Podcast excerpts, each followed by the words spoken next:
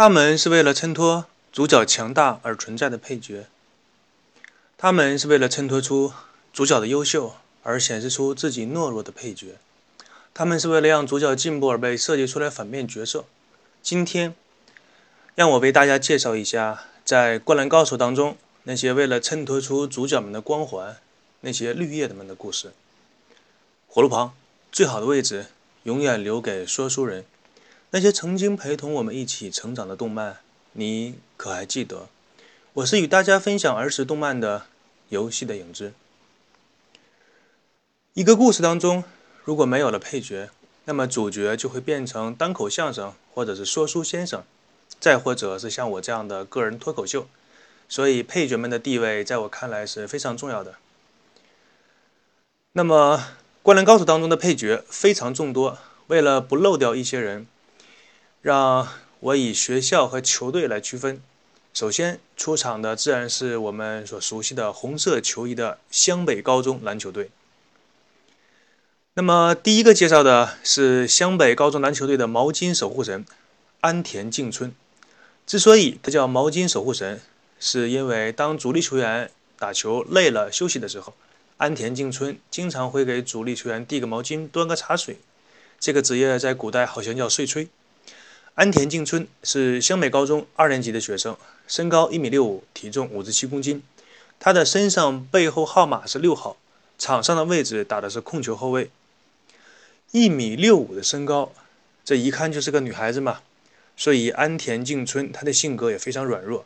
下面我们来看一下关于她个人的资料。安田静春呢，她与宫城良田是小学时代就已经非常要好的朋友。在小个子球员当中，他作为后卫，速度都是算非常慢的，基础能力呢也也也就属于中下游，但是他个人的性格是非常的好，比如说什么心胸宽广啊，胆识过人呐。那提到这个胆识过人这个评价呢，是因为当初他在跟丰裕高中代替樱木花道出场的时候，毫不在意对方对自己的挑衅，并且能够冷静地组织球队的进攻。这个实在不知道是从什么地方开始吐槽好了。你本身就是小个子的后卫球员，然后你速度还不快，那你为什么会成为篮球运动员呢？什么胆识过人啊？这个评论有点夸张。在篮球场上，对方球员也不可能真正出手打人，所以无非是语言上恐吓你一下嘛，你不理他就是了。看完上面这些资料总结呢，难怪他会沦为一个配角的角色。就是说完全没有亮点吗？好，这个人介绍完毕，让我们来介绍下一个队员。同样是来自湘北高中的替补球员，叫做角田悟，就是那个整天没有眼睛、闭着眼睛说话的那个人，是湘北高中二年级的学生，场上的背号为九号，打的位置是中锋，身高一米八零，打的是中锋。大家想象一下，就是在 NBA 当中。迈克尔·乔丹，他的身高是一米九七，场上位置打的是控球后卫。再想一下，这个人身高是一米八零，打的是中锋的位置。这个美国和日本的身高差由此可见一斑。角田悟这个人呢，他是属于湘北高中在禁区里的一个替补球员，在队内一年级对抗高年级的练习赛当中，他被不断进步的樱木花道完败。在对襄阳高中的时候，以替补的身份上场，防守能力在那个时候呢，可以说是可圈可点吧。但是在对三王工业队这样王者队伍的时候，樱木花道因为鼻子出血，下场需要处理伤口，在这个短暂的时间，他上场来代替樱木，结果呢，只是与对方的中锋卡位的时候，短短几秒钟，双方互相身体对抗。就已经用尽了自己的体力。如此看来，一些角色会成为配角，不是没有理由的。曹奇哲士是湘北篮球队二年级的学生，篮球场上的背号为八号，打的位置是大前锋，身高一米七零。他在整个灌篮高手当中，只有对抗陵南练习赛当中出现过一次，他被替换上场。等。宫城良田、山井寿这些主力球员完全归队之后，就彻底的沦为了板凳守护神。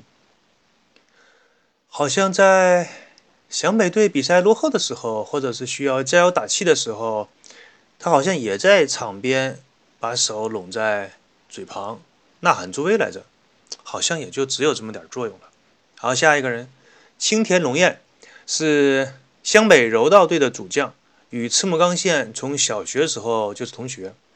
因为在小学时候一次在测量身高的时候，被樱木啊不好意思是被赤木刚宪嘲笑说自己的腿短，从此便记恨在心啊，可见这个人有多么小心眼儿。然后将他视为敌人。他的个人目标呢是带领着柔道社称霸全国，而内心暗恋着赤木晴子。其实已经不能算是暗恋了，每次一看到赤木晴子，就像狗看到骨头一样，恨不得扑上去。怎么会是暗恋呢？另一方面呢，他极力的拉拢樱木花道，希望他能够加入柔道社。但是呢，你真人肯定是要比照片更有吸引力嘛。几张照片，你除了看一看，还能干些什么呢？这赤木晴子本人呢，就可以做各种各样你想做的事情了呀。樱木花道自然也想明白了这个道理，所以始终就没有加入柔道社。但是。青田龙彦不愧是柔道社的主将，最终呢，他拿到了全国柔道的冠军，这一点倒是比湘北篮球队要强很多啊。湘北篮球队虽然说已经拥有了如此的实力，还是在打败三王工业队的第二轮就被淘汰。然后青田龙彦呢，带着冠军的旗帜到篮球场上挥舞着旗帜，为湘北的篮球队加油打气。啊，这个场景当初也是给很多观众留下了深刻的印象。下一个人是绝田德南，他是三井寿成为不良少年那个时间的同伴，后来成为了三井队三井寿在打篮球时的亲卫队的队长。他总是挥舞着写有“火焰男子”的旗帜，来为三井寿大有的大声的加油呼喊。铁男。是三井寿不良少年时期的好朋友，外表粗犷，浑身长满肌肉，是那种一看就很有男子汉气概的人。支持三井寿放弃不良少年的身份，而回归到篮球运动当中。和和玛丽是湘北新闻社的记者，随着湘北篮球队曾经去过静冈县，他对流川枫的第一反应是觉得这个人比较比较毒，比较傲。从不给对方或者给自己的人传球，后来被流川枫的技巧所折服啊，当然肯定也是包括帅气的外表嘛。你看赤木刚宪的技巧也非常不错，也没见和和玛丽喊一声什么“真帅真了不起”或者是技巧好之类的，一切还是看脸吧，这个世界。然后呢，和和玛丽便瞬间爱上了这个帅哥，前一秒还对这个男人。指三说是的，后一秒便爱上这个男人。我不知道现实中有没有这样的女人啊？如果有的话，那么她所爱的那个人，我只能让她自求多福了。安西教练的夫人是安西教练的太太，她在整部《灌篮高手》当中只有很少的露面。每次出场的时候，不是跟队员打声招呼、问一下好，说什么“你好，我好，大家好”这样的废话，就是告诉流川枫安西教练不让他去美国打篮球的原因。然后呢？这个角色就领便当了。古泽龙二，这个呢是安西教练年轻时在大学当教练的时候看好的一名学生，他拥有着很棒的篮球天分，因此呢特别被安西教练严格的训练，希望古泽龙二能够成为大器。可是他却认为安西教练只是无聊的基础动作对他的训练而已，来浪费他的青春年华。之后，他转学到了美国，去要梦想着挑战当地的篮坛，想证明自己早已经拥有了相当的水准。安西教练在他离开之后，便开始闷闷不乐，经常向其他的队员来打听古泽龙二在美国的消息。那么时光飞逝，一年之后，古泽龙二寄来了一卷录像带，是他在美国大校校际对抗比赛。安西教练看过了之后连连摇头，还直言说他一点进步都没有。也从比赛当中看出古泽龙二本人在美国过得并不好。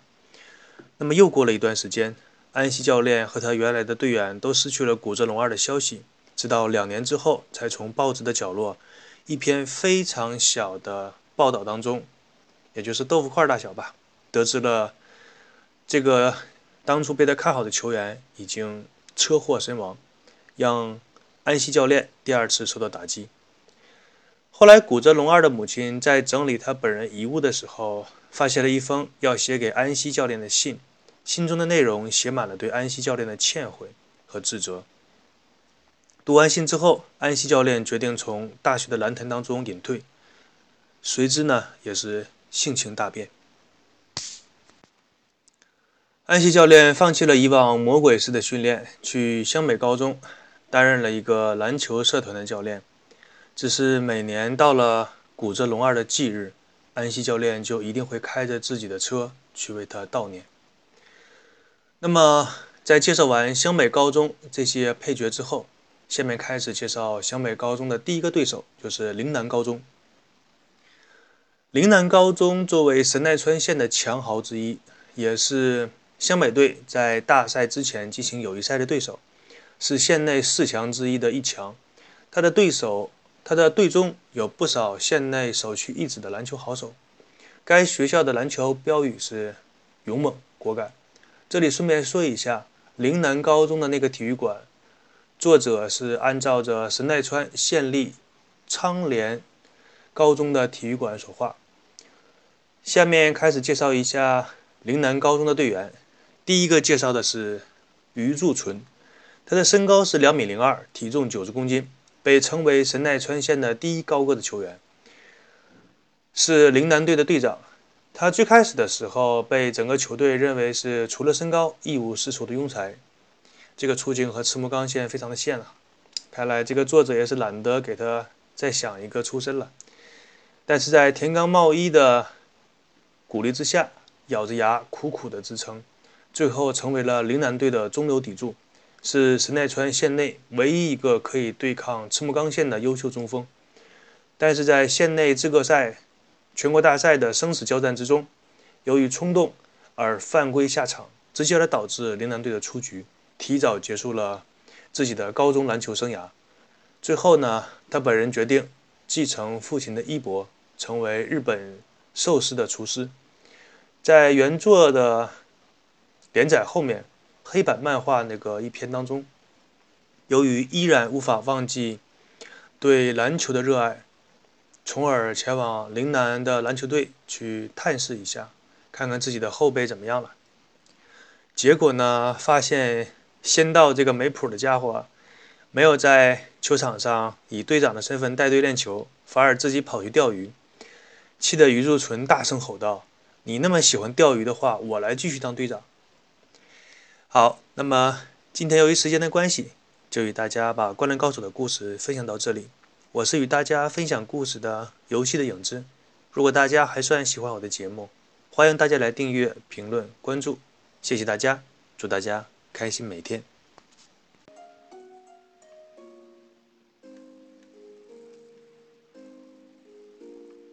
Lips ripe as the berries in June,